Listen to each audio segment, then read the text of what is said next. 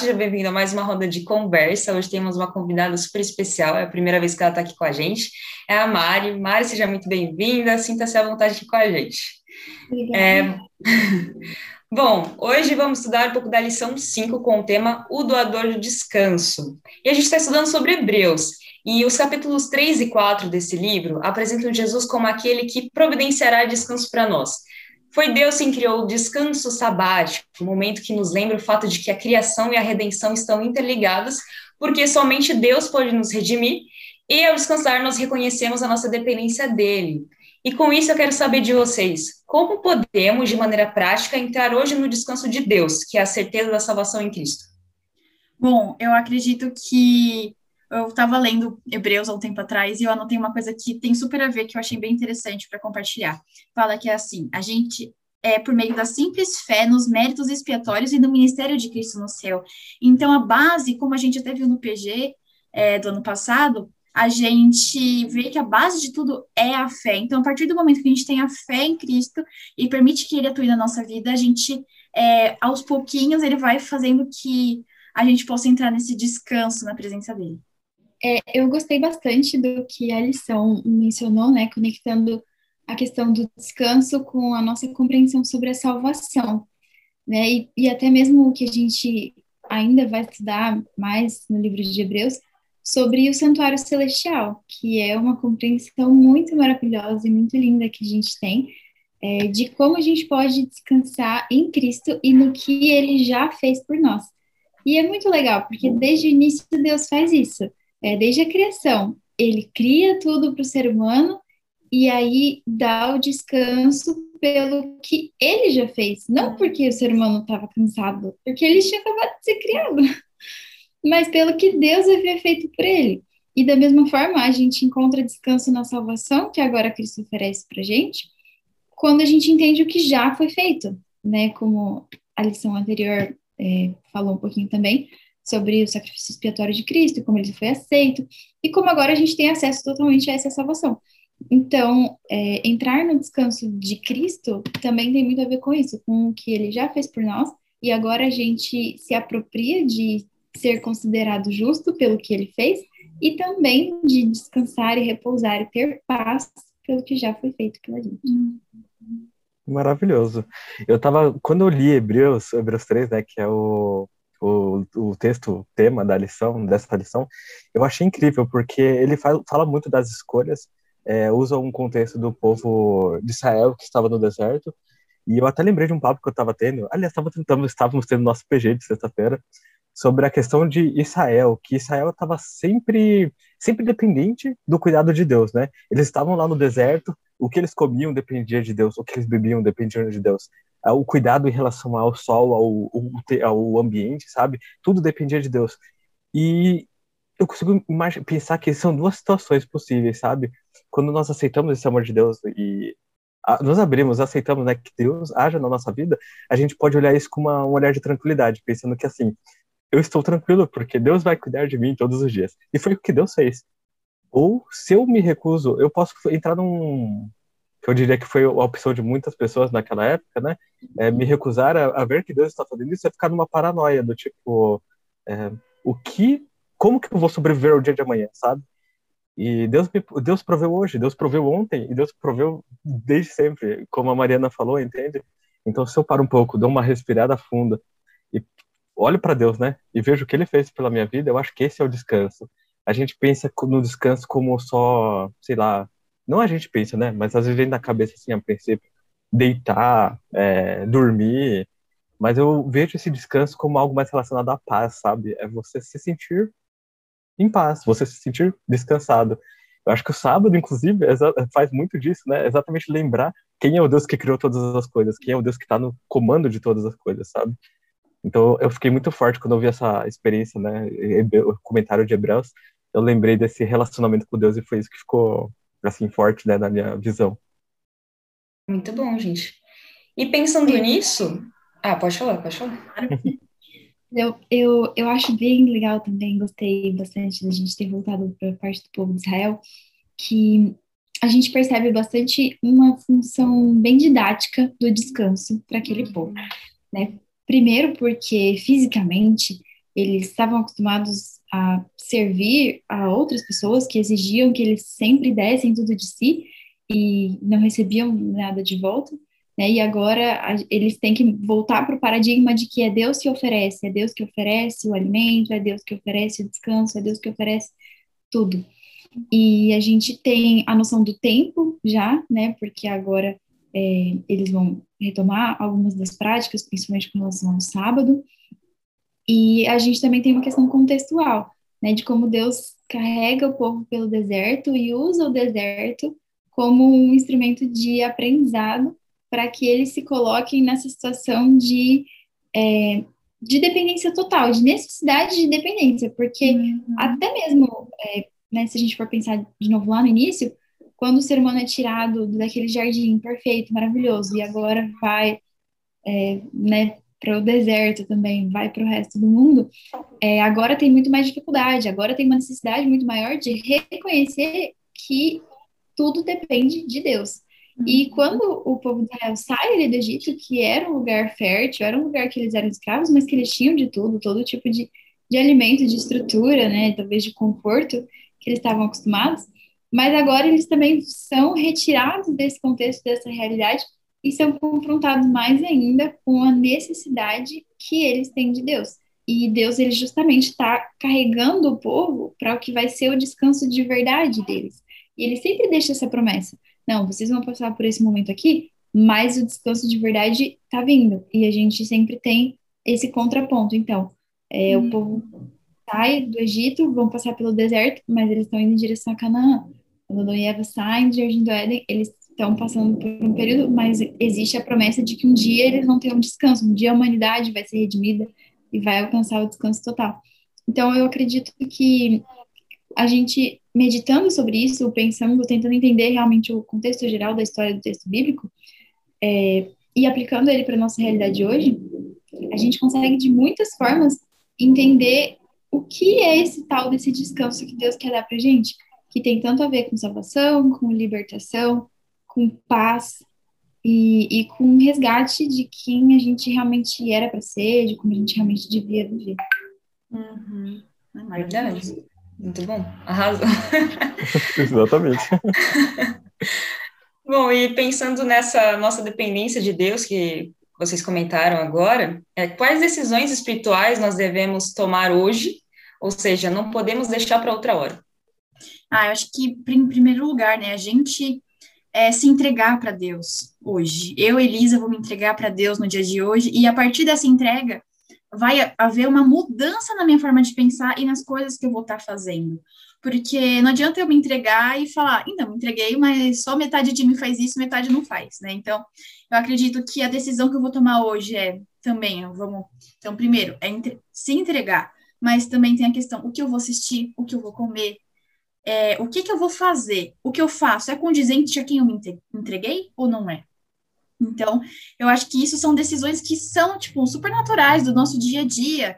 Como que eu vou para tal lugar? Eu vou para tal lugar? Então, são coisas práticas, mas que eu acredito que isso estão totalmente ligadas. Porque o que a Mari falou também está relacionado muito com a confiança de que Deus vai estar suprindo as coisas. Então, se eu me entreguei para Ele, eu, será que eu estou confiando mesmo? Ou eu estou deixando de Estou é, só fazendo um pouquinho para falar que fiz, mas eu não confio por completo. E isso a gente consegue resolver por meio do nosso relacionamento com Deus, conhecendo o caráter dele, cada vez mais a gente vai é, entendendo e conhecendo quem ele é e confiando mais ainda nele. Então, eu acredito que a entrega pessoal e a nossa escolha a cada segundo da nossa vida é muito importante. É, eu concordo totalmente. Eu acho que tem muito a ver com uma disposição de viver um estilo de vida voltado para Deus. É, a própria lição também traz algumas sugestões assim de rotina mesmo. Achei muito legal é, de como a gente pode de forma prática tentar colocar no nosso estilo de vida um, um ambiente, um entorno que revele que a gente confia em Deus.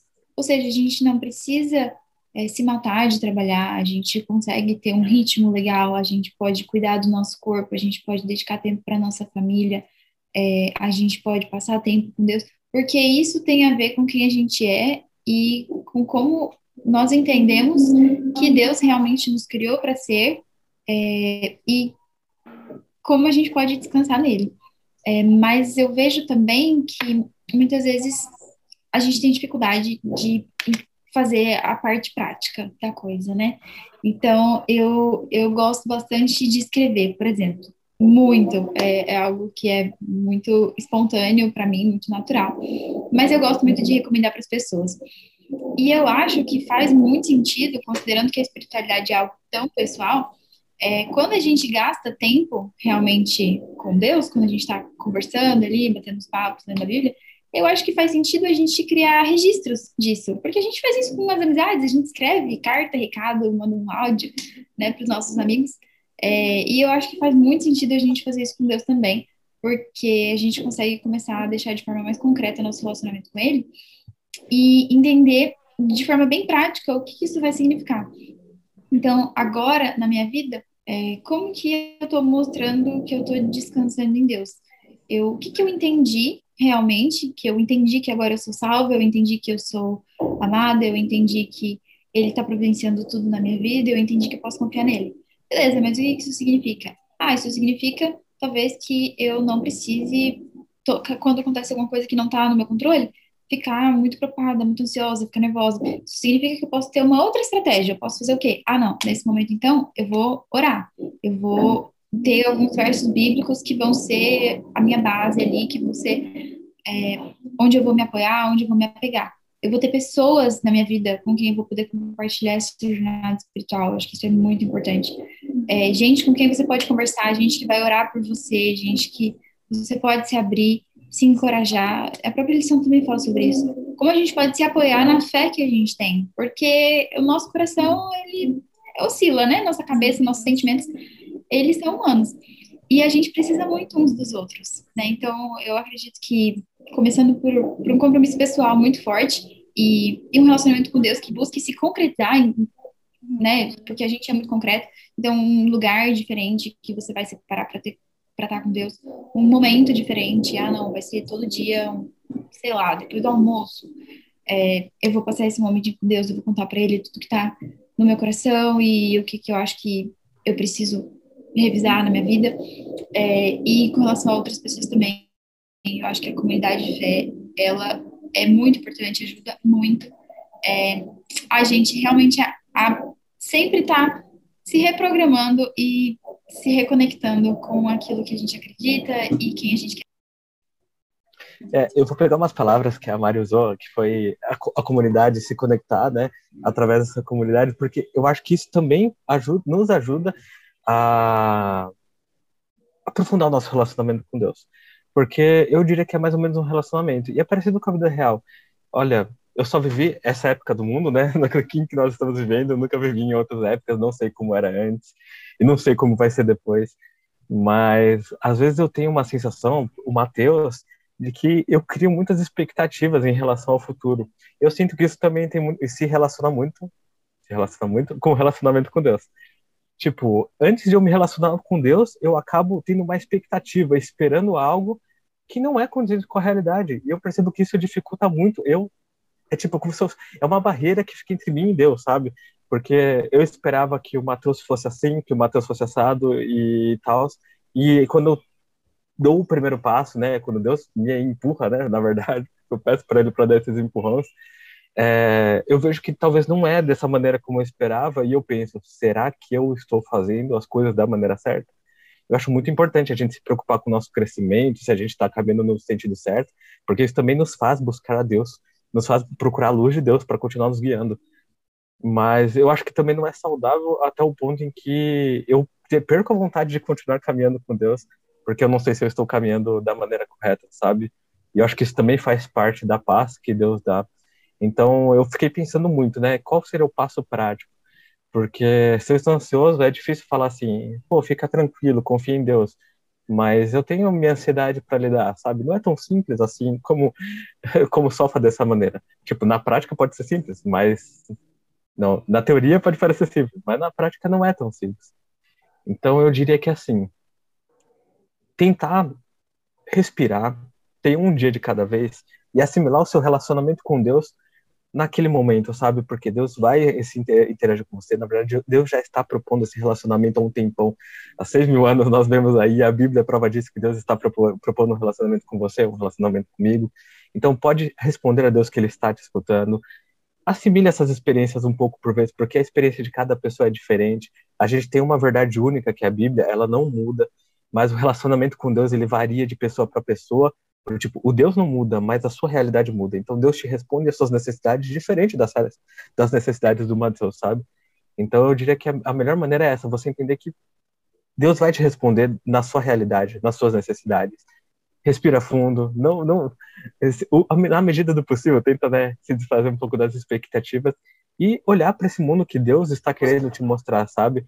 Eu pegando o exemplo do povo de Israel, seria mais ou menos assim: a gente pede para Deus a Canaã, e aí quando a gente acorda no dia seguinte, a gente vê um deserto na frente, e a gente fala, nossa, é, não era nada daquilo que a gente imaginava, mas Deus faz cair o manal do céu, Deus dá a comida que eu preciso, a água sai da rocha, o mar se abre, entende?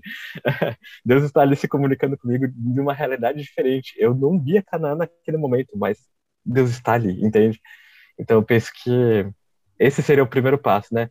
Tentar desacelerar um pouquinho da nossa rotina, do nosso ritmo atual, é, dar uma respirada e entender que, tipo, Deus está ali. Deus, ele está disposto, ele sempre esteve disposto a aceitar esse relacionamento. Então, eu acredito que é importante dar esse primeiro passo e falar para Deus, Deus, tenho dificuldade, não consigo escutar, mas me ajude a escutar. Então, eu diria que é mais ou menos isso. Perfeito. É com você, Liz. É isso aí. Bom, é... gente, esse é o momento do Fala aí. Então, Léo, roda a vinheta. Momento Fala aí! Bom, gente, esse é o momento do Fala aí, como você já sabe, então coloque aqui nos comentários qual é a sua palavrinha do Fala aí. Então, gente, bora falar aí em uma palavra. É, o que, que significou essa lição? Para mim, essa lição, é, numa palavra, seria entrega. Bom, a palavra que eu escolhi foi aconchego. A minha palavra é fé. E a minha é promessa. Bom, agora para finalizar, eu quero ler para vocês um trecho do texto da partir de sexta-feira, que diz assim: Fale de Jesus, pense nele, que o próprio eu se perca nele. Afaste toda dúvida, esqueça seus temores. Diga com o apóstolo Paulo: Já não sou eu quem vive, mas Cristo vive em mim. E esse viver que agora tenho na carne, vivo pela fé no Filho de Deus, que me amou e se entregou por mim. Descanse em Deus. Ele pode guardar o que você lhe confiou. Colocando-se em suas mãos, ele fará com que você é, seja mais do que vencedor por aquele que o amou. Bom, esse tema sobre o descanso que estudamos nessa lição me lembra sempre que Deus pensa em cada detalhe da nossa vida e que seu objetivo é nos trazer paz, porque Ele sabe exatamente do que precisamos. Então, que a gente possa confiar mais nele, confiar na sua promessa, porque com certeza essa é a melhor decisão que nós podemos fazer. É isso, essa foi a lição dessa semana. Se você gostou, deixa o seu like, comenta aí, pode comentar sua palavra e compartilha com seus amigos. E é isso, até a semana que vem.